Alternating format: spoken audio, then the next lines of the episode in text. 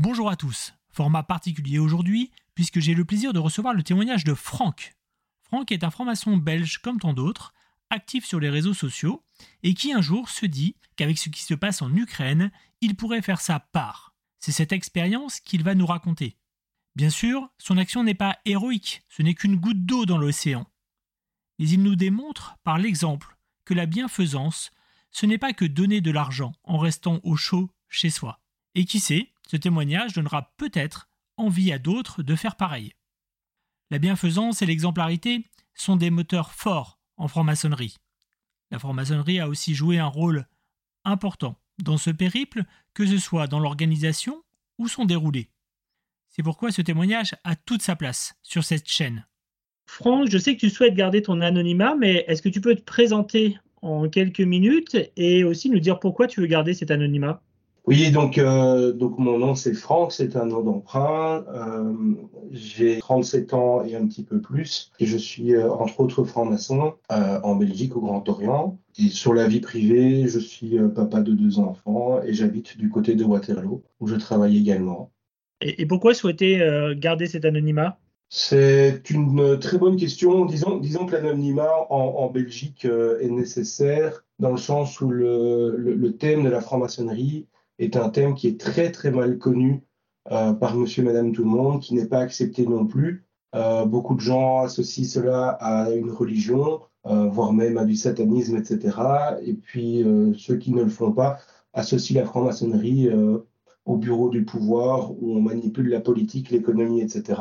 Aujourd'hui, je préfère consacrer mon énergie à travailler en maçonnerie et travailler en extérieur pour des actions de bienfaisance plutôt que de me justifier auprès de personnes qui ne sont pas spécialement ouvertes ou qui n'ont pas spécialement les outils pour comprendre la maçonnerie euh, en profondeur.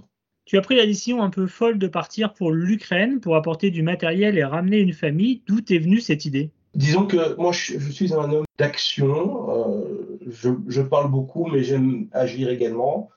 Et c'est vrai que quand j'ai vu que la guerre éclatait en Ukraine, ben ça m'a fait un choc euh, pour plusieurs raisons. Première raison, je l'avais expliqué sur Twitter euh, avec un sourire en coin, mais euh, mon arrière-grand-père et mon grand-père planquaient des parachutistes anglais dans leur garde-robe pendant la guerre 40-45 et ils s'amusaient à les renvoyer en Angleterre pour faire faire un deuxième tour et participer donc en quelque sorte à cette résistance contre l'envahisseur. Et donc, depuis des années, depuis des décennies, moi je suis dans cet esprit-là aussi, de me battre pour les libertés, de me battre pour l'égalité et la fraternité, évidemment. Et j'ai déjà participé à certaines actions, comme par exemple servir des repas et euh, encadrer euh, des réfugiés irakiens ou syriens. Euh, c'était en 2015, je pense, avec des anciens étudiants du cercle de la fac de droit à l'ULB, Université libre de Bruxelles, où j'avais étudié. Et je pense que quand on remarque qu'il y a euh, un envahissement russe en Ukraine, qu'on voit les, impacts directement sur les civils ou sur les hôpitaux, etc., on ne peut pas rester sans rien faire. Donc, euh, je pense que c'était le 3 mars. J'ai envoyé un tweet qui dit bon, on fait quoi pour l'Ukraine? Et à partir de ce moment-là, tout s'est débloqué dans ma tête et je me suis dit ok, qu'est-ce qu'on peut faire? Et euh, j'ai regardé la distance entre la frontière ukrainienne et la Pologne et mon domicile. On était à plus ou moins 1300 km. Et là, je me suis dit, ben voilà, ça peut se faire en go fast sur deux jours, donc euh, partons là-dessus. Et, pourquoi cette idée justement de faire, parce que 1300 km, effectivement, ça se fait, mais on n'est pas forcément obligé de le faire en deux jours, pourquoi le faire en, si peu de temps? Le faire en si peu de temps, je dirais que principalement, si je, je, pars dans une espèce de voyage pareil, euh, c'est pas pour prendre du temps sur la route à m'arrêter euh, euh, visiter un, musée ou aller faire une nuit ou deux euh, d'hôtel. Pour moi, c'est quelque chose qui devait se faire dans l'urgence. C'est pour ça qu'entre le moment où je me suis dit qu'est-ce qu'on fait pour l'Ukraine et le moment où je suis parti, je pense qu'il y a à peine cinq semaines qui se sont passées, le temps de m'organiser, de récolter des fonds. Et puis dans un deuxième temps, je dirais que ben, j'ai une vie de famille, j'ai des enfants qui sont en bas âge. C'est vrai que euh, leur papa peut leur manquer un jour ou deux, mais j'estime qu'ils ne doivent pas supporter plus que deux jours. Donc euh, j'ai décidé de prendre sur moi et de, faire le, voyage plus rapidement. Et puis il y a aussi le fait que j'avais en tête de ramener euh, potentiellement euh, des personnes vers l'ouest, que ce soit en Allemagne, que ce soit en Belgique ou aux Pays-Bas, comme ils le désiraient. et faire un, voyage retour éventuellement avec un bébé, vu que j'ai deux sièges auto dans la voiture. Pour moi, il ne faut pas le faire non plus en, deux jours, c'est difficile pour les enfants. Donc voilà, je pense que tout ça, ça faisait du sens et que la décision a été de le faire en aller-retour en deux jours. Est-ce que tu as des contacts avec des associations en Belgique ou ailleurs pour t'aiguiller sur les besoins sur place, sur l'endroit où, où, aller et sur le lieu où tu pouvais trouver une famille justement à aider? Alors, j'ai effectivement cherché des contacts dans des associations. Il y a euh, l'association Brussels for Refugees qui est née vers 2014-2015, justement à cette période où euh, il y avait la guerre euh, en, Syrie. Mais j'ai pas vraiment trouvé d'informations très très pertinentes ou qui m'ont fait fort avancer. Donc c'est vrai que via les réseaux sociaux, j'avais pas mal de contacts, notamment tous nos frères et nos sœurs de France, de Belgique et autres pays francophones avec qui on discute journalièrement. Euh, m'ont donné des informations qu'ils avaient. J'ai fait des recherches au niveau des ambassades de Pologne et d'Ukraine ici en Belgique. Et c'est vrai qu'en faisant un petit peu euh, un mix de toutes les informations qu'on peut trouver à côté des articles de presse, ben, on se constitue euh, un petit bouquin avec de quoi faire. Donc on peut avancer à ce niveau-là. Maintenant, des associations en soi, non, j'ai pas eu de soutien ni d'information en tant que tel.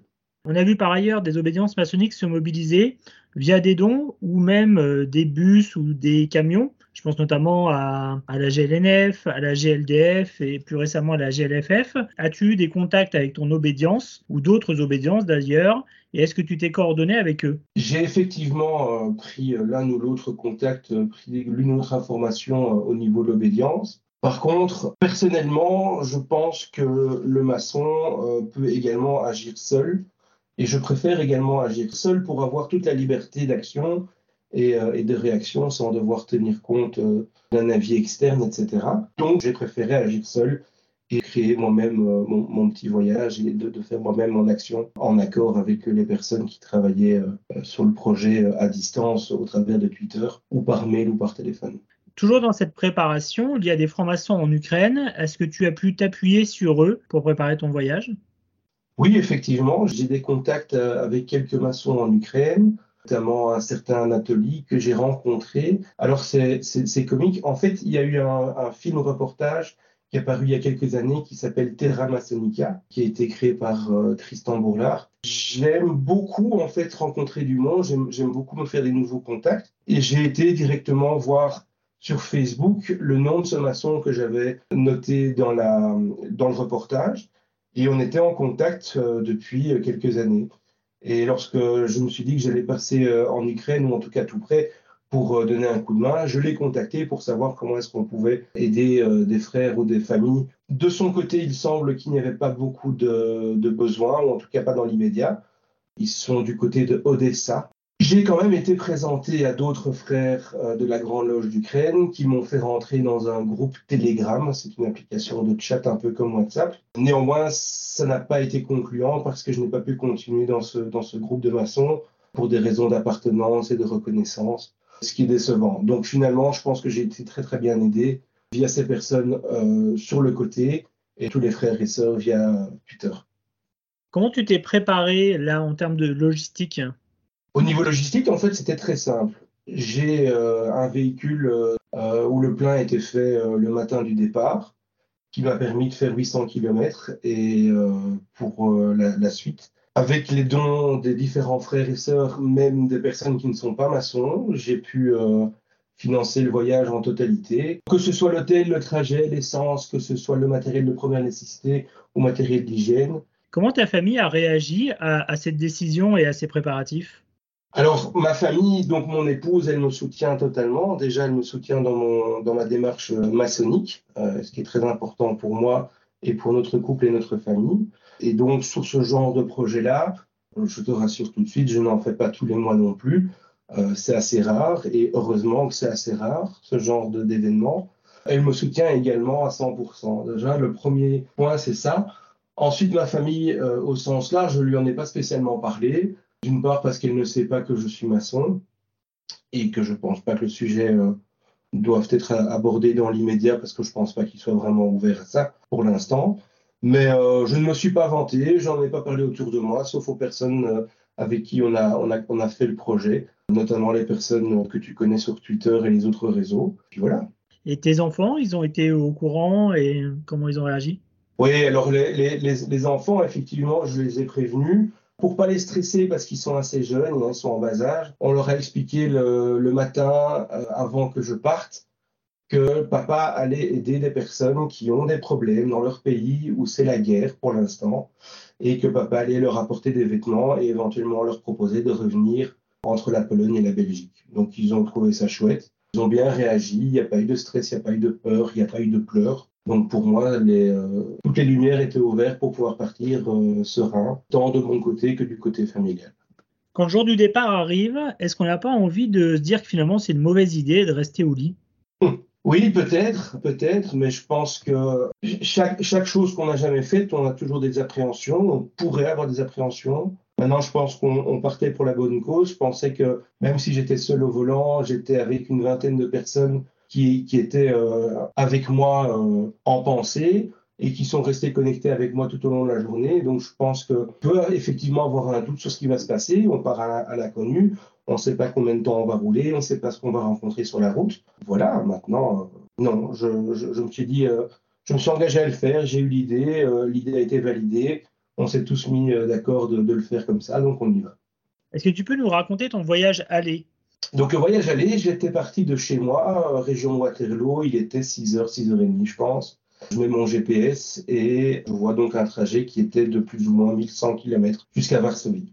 Je suis passé par Anvers, je suis passé par les Pays-Bas, par l'Allemagne et puis je suis rentré en Pologne via Francfort sur Oder. Quelques heures de route, je suis arrivé à Varsovie. C'était un trajet que j'ai fait euh, presque d'une traite. Je pense que je me suis arrêté deux, trois fois pour acheter à boire et à manger. Et j'étais, je pense, très très concentré sur ce que j'allais faire. C'est vrai que j'ai pas préparé des semaines à l'avance ce voyage. J'ai beaucoup réfléchi quelques jours avant et j'ai beaucoup réfléchi pendant le trajet à ce que j'allais y trouver, ce que je risquais d'y trouver, quelles étaient les joies que je pouvais retrouver, mais également les déceptions. Et puis c'est vrai qu'au fur et à mesure euh, des kilomètres, lorsque je suis rentré, je dirais, euh, au cœur de l'Allemagne, on a commencé à avoir des signes comme quoi on s'approchait du but. Alors, je m'explique. J'ai vu à un moment donné des panneaux de signalisation sur l'autoroute allemande qui étaient peints en jaune, bleu, jaune, bleu, et qui montraient un certain soutien euh, à l'Ukraine. Je pense que par trois fois, je suis passé à côté de camions néerlandais qui transportaient euh, tantôt des jeeps de guerre, là où tu peux mettre une mitraillette à l'arrière, tantôt je suis passé à côté de camions qui transportaient des tanks. Et c'est vrai que là, il y a un petit coup de pression, un petit coup de stress, un petit coup de chaud, où on se dit, ben oui, effectivement, euh, on, va vers une zone de guerre. On, alors, on n'y va pas euh, juste à côté, mais on, se dirige vers là-bas. Tout se concrétise kilomètre après kilomètre. Après euh, avoir roulé une bonne dizaine d'heures, j'arrive non loin de Varsovie. Je suis en communication sur Space, les, les espaces audio de Twitter, où je discutais avec une poignée de frères et sœurs. Et euh, finalement, il y en a trois qui m'ont euh, accompagné jusqu'au bout, jusqu'à Varsovie, le temps de me garder réveillé, de me motiver et de s'assurer que j'arrivais sain et sauf euh, sur Varsovie. J'ai un frère qui m'a loué une chambre d'hôtel où je suis descendu et puis vers 10h30, je pense que je me suis posé, j'ai enlevé mes chaussures, j'ai soufflé et j'ai passé un coup de téléphone à mon épouse. Je suis resté éveillé grâce d'une part euh, au, succulent café et au Red Bull, le désert d'autoroute allemand. Et puis à côté, c'est vrai qu'il y a pas mal de frères qui sont restés en, conversation euh, space et qui sont restés jusqu'à 10 euh, heures au téléphone avec moi pour prendre des nouvelles, pour m'encourager, pour discuter. Et c'est vrai que lorsque tu ne parles pas, tu n'écoutes pas de musique et que tu es dans tes pensées, à un moment donné, la route devient difficile et fatigante. Mais si tu es stimulé intellectuellement, moi, personnellement, j'ai aucun problème de rouler 10 heures euh, ou de rouler 15 heures. Ça s'est très, très bien passé. Et quel était justement ton état d'esprit sur le chemin? Ah, mon état d'esprit, c'est assez, euh, assez confus. Je savais que j'allais euh, au minimum atteindre un objectif, c'était de déposer des vêtements. En tout cas, j'avais mon coffre qui était rempli de, de vêtements pour, pour, femmes, pour enfants et un petit peu pour hommes. Il faut savoir que la majorité des hommes restent au pays pour se battre ou pour garder les terrains. Donc ça, c'est un premier point. Et puis, ben, l'autre état d'esprit, c'était est-ce que je vais réussir à trouver des gens à rapatrier? Parce que j'avais envie de pouvoir aider des personnes. J'avais euh, monté les sièges auto enfants et bébés spécifiquement pour pouvoir accueillir n'importe qui. Et j'espérais vraiment pouvoir euh, atteindre ce deuxième objectif, qui pour moi était un bonus, mais pour moi qui était important. Donc en fait, lorsque je suis arrivé à Varsovie, j'ai pris une nuit d'hôtel et le lendemain matin, je me suis dirigé en fait vers la gare de l'ouest de Varsovie. Euh, pour quelles raisons? Ben, On avait noté sur les réseaux sociaux et sur euh, Internet qu'il y avait euh, des Ukrainiens réfugiés qui arrivaient en masse à la gare de Varsovie. Alors il y a trois gares, hein. il y a l'Est, l'Ouest et le Centre. Apparemment, il n'y avait personne au centre. Et on s'était dit avec deux frères, s'ils vont à l'Ouest, c'est qu'ils veulent encore aller plus à l'Ouest éventuellement. On aura plus de chances de trouver des gens qui veulent monter en voiture avec moi et retourner vers l'Europe de l'Ouest. Et donc c'est pour ça qu'on avait choisi cette, euh, gare-là. Donc le matin, après m'être levé, je suis euh, allé à la gare de l'Ouest. J'ai déposé des vêtements et j'ai demandé si euh, je pouvais proposer mon aide pour revenir en voiture avec moi. Et c'est là que j'ai trouvé la famille que j'ai rapatriée.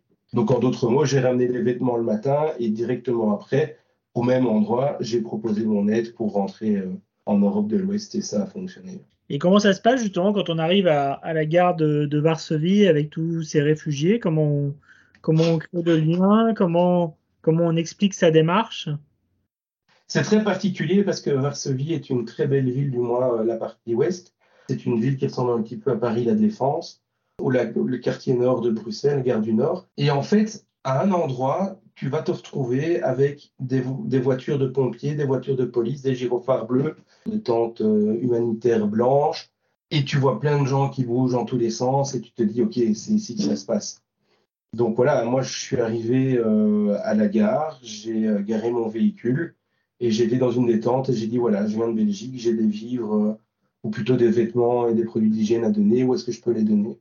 Et c'est vrai que au, plus j'avançais euh, physiquement dans cette gare, dans cette tente, etc., au plus je me rendais compte qu'en fait, il n'y avait pas des centaines de personnes, mais presque des milliers de personnes qui étaient là, entassées dans les couloirs et dans le hall d'accueil de cette gare. Et on, voyait que ces gens étaient là depuis euh, des jours et des jours. C'était des gens où, au petit déjeuner, ils mangeaient un repas euh, viande, légumes, pommes de terre, où ils étaient emmitouflés dans des couvertures, mais ils avaient les yeux exposés parce qu'ils dormaient pas, évidemment, pendant la nuit. Donc une ambiance quand même assez lourde et, euh, et moi j'avais toujours en tête de remplir mes objectifs euh, et d'aider euh, mon prochain. Et c'est vrai que j'ai été apaisé en fait lorsque j'ai euh, pu déposer euh, mes sacs euh, dans, dans, une réserve et que lorsque j'ai montré mon papier écrit en ukrainien et en polonais je rentre en Belgique. Je cherche des gens pour m'accompagner s'ils le désirent. Les personnes qui travaillent là-bas en tant que bénévole, m'ont dit on va, on va vous aider à trouver des gens, euh, suivez-nous. Donc voilà, une ambiance un petit peu pesante en fait, hein, quand tu imagines d'où viennent ces personnes. Euh, ils ont aussi la méfiance un petit peu de l'étranger. Pour une fois, c'est nous les étrangers. Ils ont un petit peu la méfiance euh, des gens qui débarquent tout seuls en disant on va vous aider, parce que mine de rien, les réseaux de les réseaux de prostitution sont aussi intéressés de faire rentrer des jeunes filles dans les pays de l'Europe de l'Ouest pour les faire travailler et leur prendre leur euh, passeport au passage.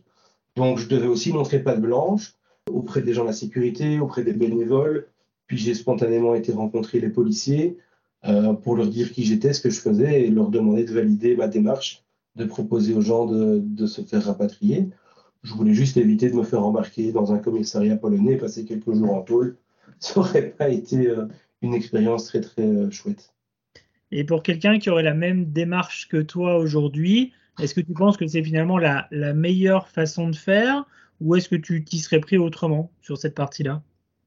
Je ne sais pas si c'est la meilleure façon de faire. En tout cas, la façon, la façon de faire, euh, la, la, façon dont je l'ai fait, moi, n'était pas si mauvaise que ça, dans le sens où ça a fonctionné de rouler jusqu'en Pologne, ça a fonctionné de trouver un logement, ça a fonctionné de déposer des vivres et des vêtements et ça a fonctionné de rapatrier des gens.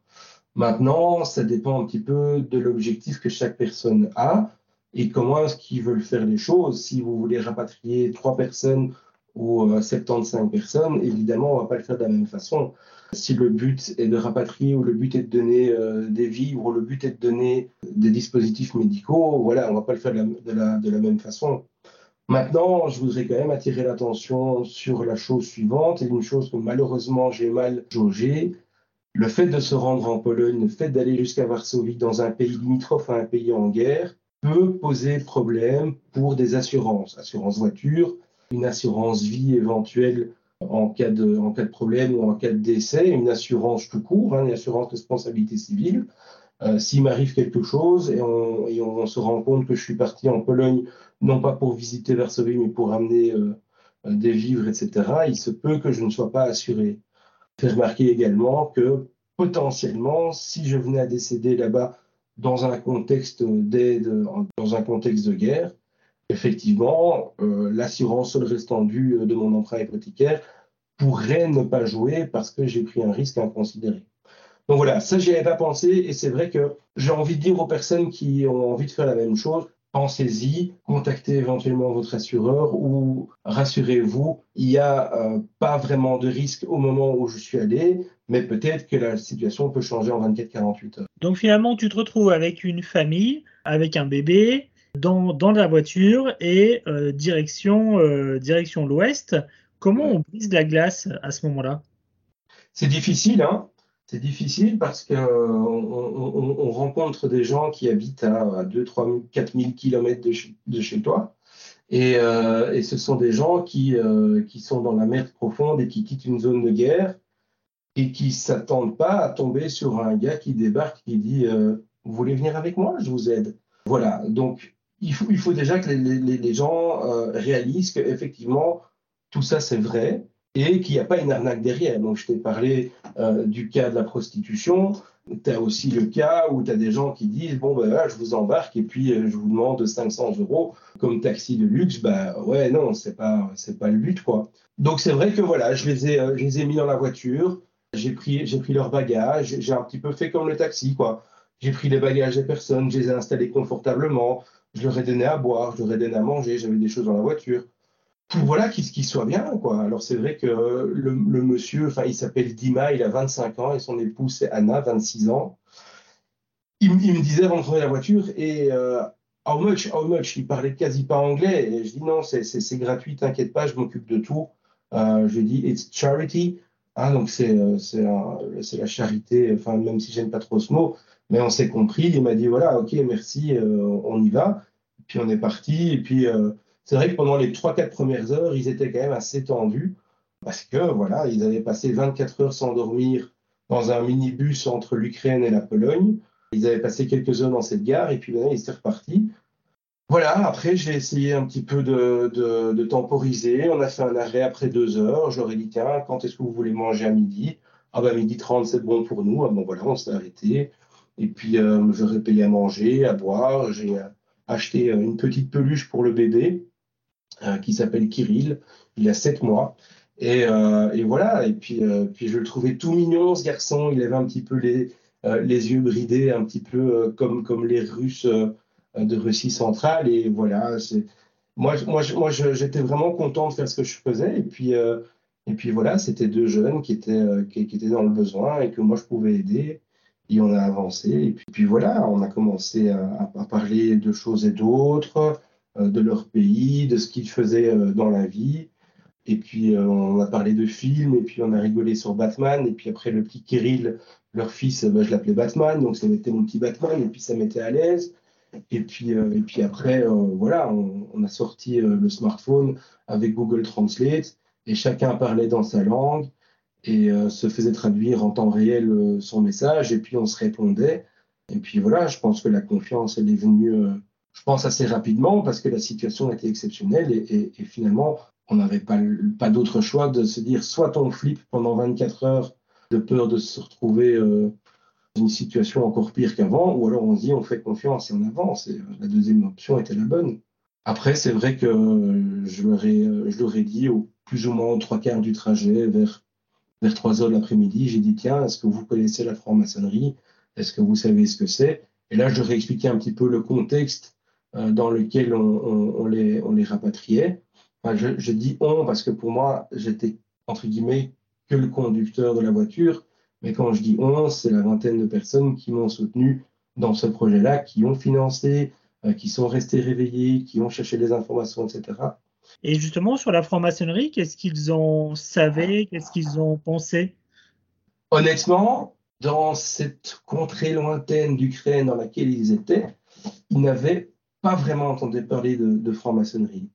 Ils savaient que c'était un groupement de personnes, mais ils ne savaient pas ce qu'on faisait, ils ne savaient pas qui on était, quels étaient les objectifs, etc.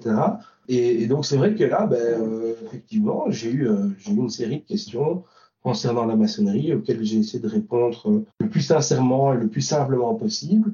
Et c'est vrai que quand on pose des questions basiques, on se rend, on se rend vite compte que la réponse n'est pas aussi simple que ça. Et puis, euh, à un moment donné, je me rappelle, euh, donc Dima, le papa, me dit euh, Mais alors, tu es venu en Pologne rien que pour nous alors? Je dis Oui. Et là, c'était un grand blanc. Et, et, puis, ils se sont échangés quelque chose en ukrainien, mais ils ne l'ont pas traduit. Mais, mais je pense que là, là, maintenant, la confiance, à partir de ce moment-là, la confiance était installée.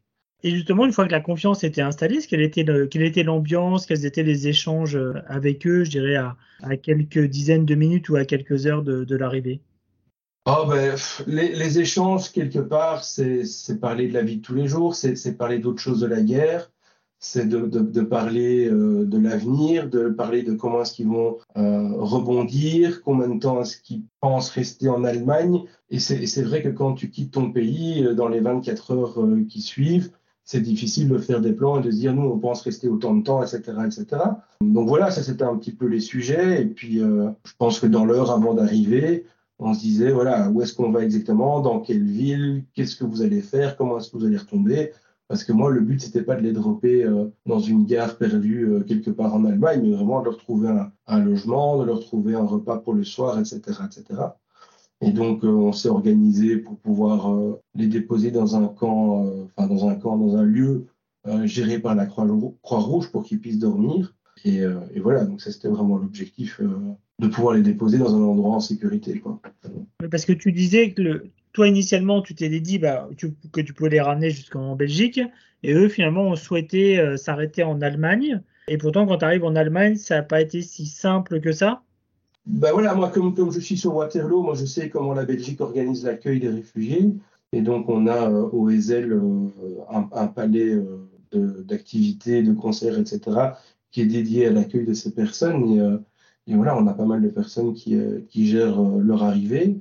Maintenant, voilà, moi, quand j'ai montré mon petit panneau qui disait que je peux les, les déposer jusqu'à Bruxelles, ils m'ont dit, OK, est-ce que Bielefeld, c'est bon pour vous? J'ai regardé sur une carte et c'était tip-top sur mon chemin. Donc j'ai dit oui, ok, on y va. Donc ils avaient des amis euh, qui étaient arrivés, je pense, quelques jours avant à Bielefeld, euh, qui est une petite ville, euh, j'ai envie de dire, à côté de Cologne. Et ils étaient dans un, dans un, un camp Croix-Rouge avec des, des, chambres familiales. Et ils se sont dit, voilà, on va, on va aller là-bas pour, pour rejoindre nos amis et, et se poser là. Bon, le seul problème, c'est que c'était un, un, un, camp euh, deuxième étape, dans le sens où il fallait d'abord s'inscrire euh, dans, dans, un registre, dans un lieu spécifique, et passer quelques jours avant de pouvoir être assigné à euh, un camp de la Croix-Rouge. Et donc là, j'ai essayé de négocier pour les faire dormir le soir, pour qu'ils soient avec leurs amis, qu'ils soient bien, mais il n'y avait pas moyen de, de, déroger à la règle et de leur trouver un endroit. Donc finalement, Lorsque j'ai cru que ma journée était finie, en fait, elle n'était pas finie. On a encore roulé une demi-heure pour les amener dans un, autre camp, qui était en fait un énorme complexe sportif où il y avait quelques centaines de personnes qui arrivaient et qui euh, étaient en attente de se voir assigner euh, un logement temporaire chez l'habitant. Donc euh, voilà, j'ai été discuter à, la réception pour savoir comment il fallait faire. Je les ai amenés jusqu'à l'ambulance qui faisait les tests Covid pour voir si on les mettait avec les gens qui avaient le Covid ou pas. Et puis, euh, c'était la destination finale. C'est là que je les ai laissés. Quand j'ai su que tout était sous, contrôle et qu'ils passeraient une nuit au chaud avec euh, de quoi manger. Euh, et, donc voilà. Comment ça se passe le, le, au revoir, justement? Dans Une rencontre extraordinaire, mais aussi finalement un, au revoir extraordinaire. Oui, Exactement. la séparation était aussi intense que le, voyage en soi. Et c'est difficile à expliquer comme, expérience. Je, peux euh, dire mot, à mot ce qui s'est passé. Je, peux expliquer étape par étape ce que j'ai fait, ce que j'ai mangé, euh, à quelle heure euh, j'ai été au Burger King. Mais il faut vraiment l'avoir vécu sur le terrain pour ressentir l'intensité. Et quand en 12 heures tu passes de étranger voyageur à presque ami, où, je connaissais ces personnes jusque dans certains détails de leur intimité ben voilà, leur dire vous allez me manquer quelque part parce que c'était agréable de faire de la route avec vous. Leur, fiston, je le trouve adorable, je l'ai pris sur mes genoux pendant que eux mangeaient leur repas euh, à midi et, et, voilà. Et donc je leur ai dit ben euh, voilà, vous allez là faire votre test Covid et puis vous allez à la réception et, et puis, euh, puis c'est fini. Donc je les ai pris dans mes bras, je les ai embrassés et je leur ai dit que je resterai en contact avec eux et que j'essayerai de les aider du mieux que je peux euh, à distance, que ce soit financièrement ou que ce soit en passant des coups de fil ou en pouvant euh, essayer de leur trouver du travail ou ce genre de choses. Et une fois déposé, une fois toute cette tension finalement euh, qui retombe, il te reste quand même encore beaucoup de, chemin avant d'arriver chez toi. Est-ce que finalement là on n'a pas envie de se dire allez je prends une chambre d'hôtel, je laisse décompresser et je reprends la route tranquillement demain? C'est vrai qu'on pourrait se dire qu'une fois que le travail est fait et qu'on on on a fait 80-90% du, du, trajet, on pourrait se dire, allez, je m'octroie une nuit au calme euh, immédiatement au lieu de continuer. Bon, ceci dit, euh, ça aurait peut-être un petit peu cassé l'ambiance et l'aspect euh, tonus du voyage. Et puis, j'avais promis aussi à mes enfants d'être là le dimanche matin à leur réveil pour manger des croissants des petits pains au chocolat. des coups au chocolat, on dit chez nous.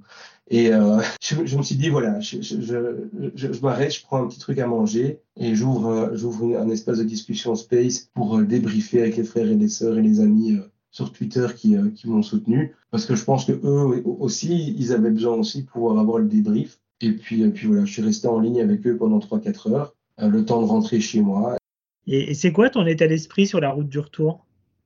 Honnêtement, je suis, je suis heureux et apaisé. Je suis heureux parce que j'ai réussi à, à, réaliser ce que j'avais ce que j'avais voulu faire et qu'on avait réussi euh, tous ensemble à, à, à, montrer que, que la franc-maçonnerie euh, c'était quelque chose de beau. C'était pas uniquement euh, euh, des petits vieux qui se, qui se retrouvent le soir pour discuter de politique, etc., qui est une image complètement faussée mais que finalement aussi on a des personnes comme des autres qui, euh, qui savons unir nos forces et, et, et, nos esprits pour réaliser des belles choses. Et donc c'est vrai que voilà, ça donne une certaine satisfaction, je vais pas te le cacher, hein. on, on, est fier d'avoir fait ça.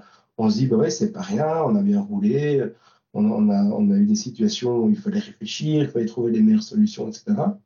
Et quand, quand tu arrives chez toi, c'est quoi les, les premiers échanges, les premiers mots avec ta femme?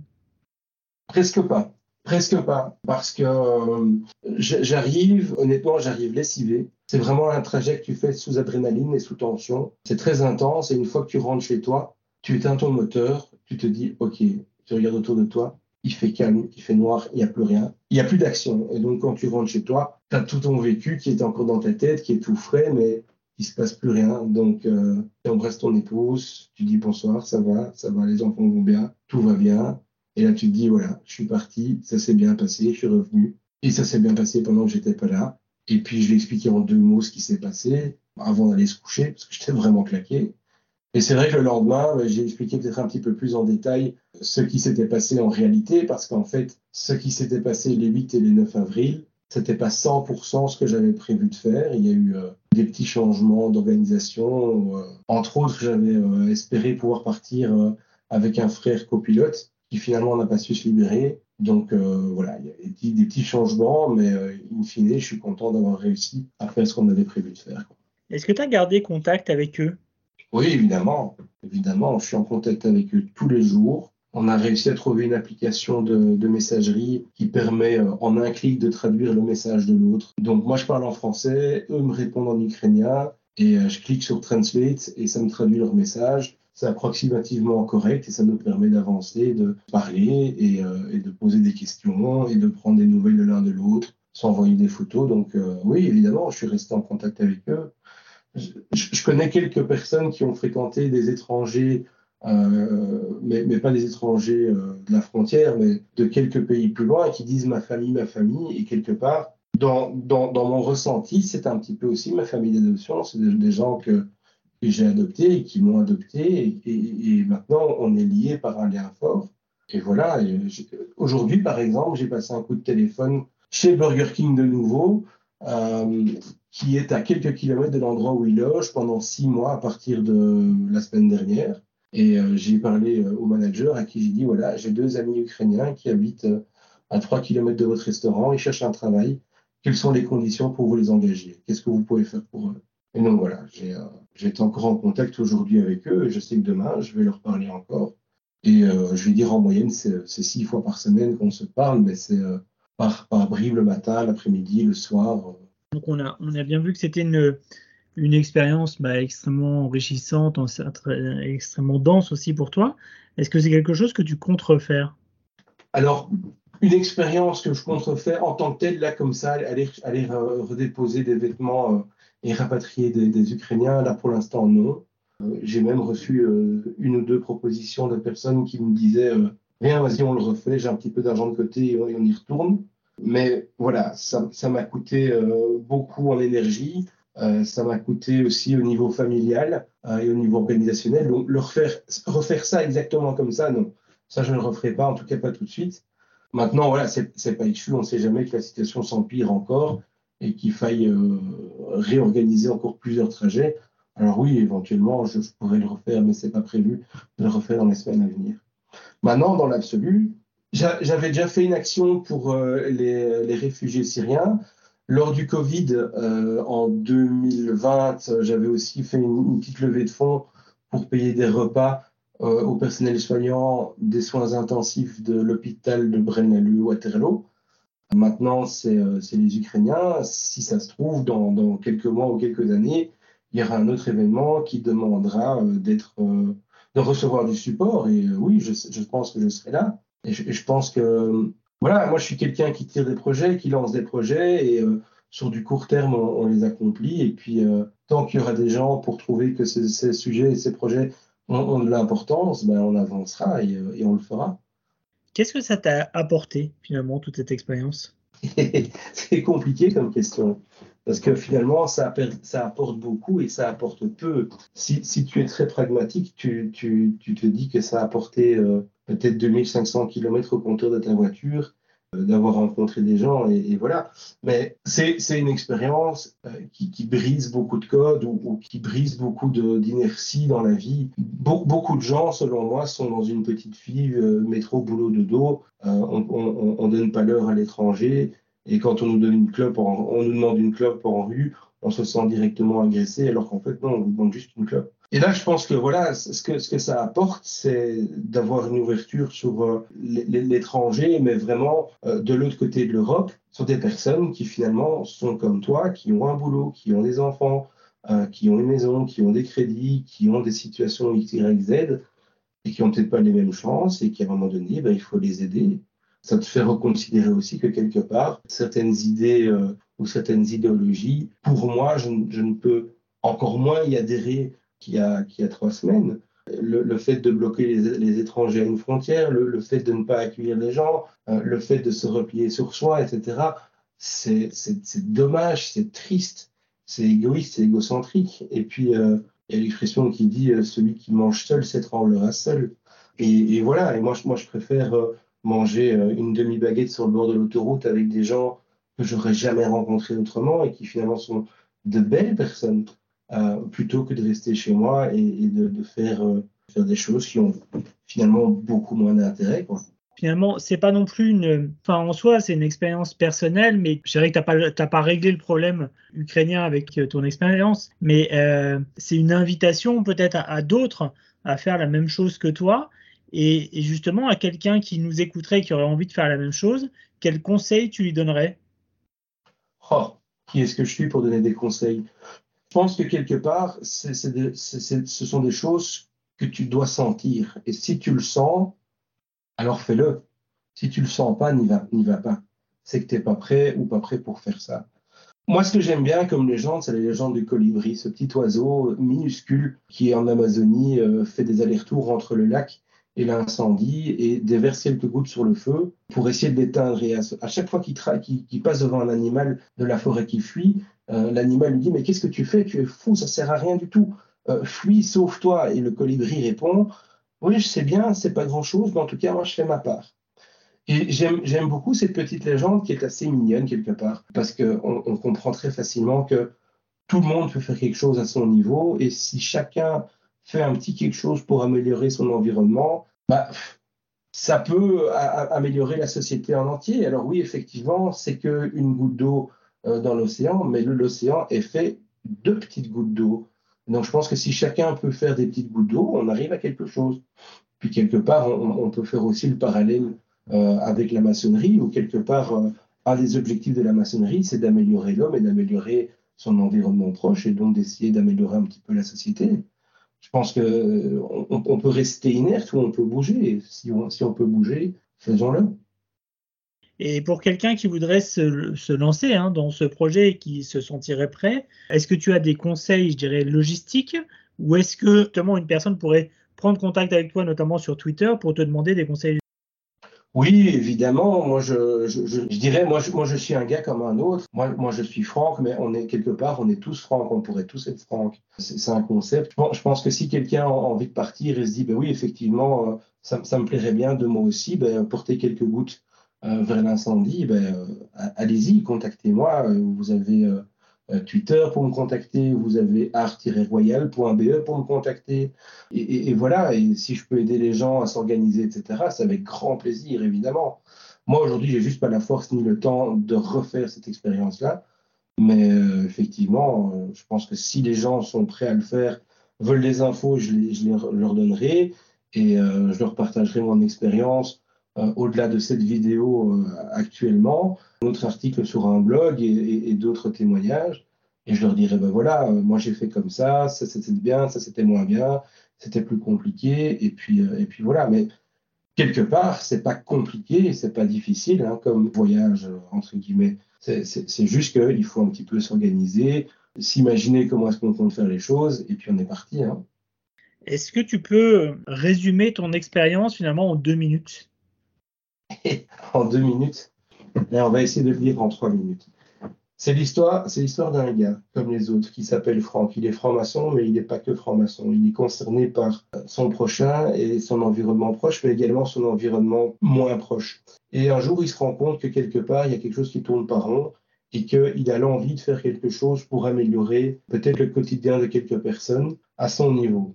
Et donc, euh, un jour, euh, Franck s'est dit, tiens, je ferais bien un aller-retour sur euh, la, frontière de Pologne et d'Ukraine pour apporter des vêtements. Et au fur et à mesure du temps, on se rend compte que sur le chemin du retour, on pourrait même ramener des gens et les déposer dans un endroit safe.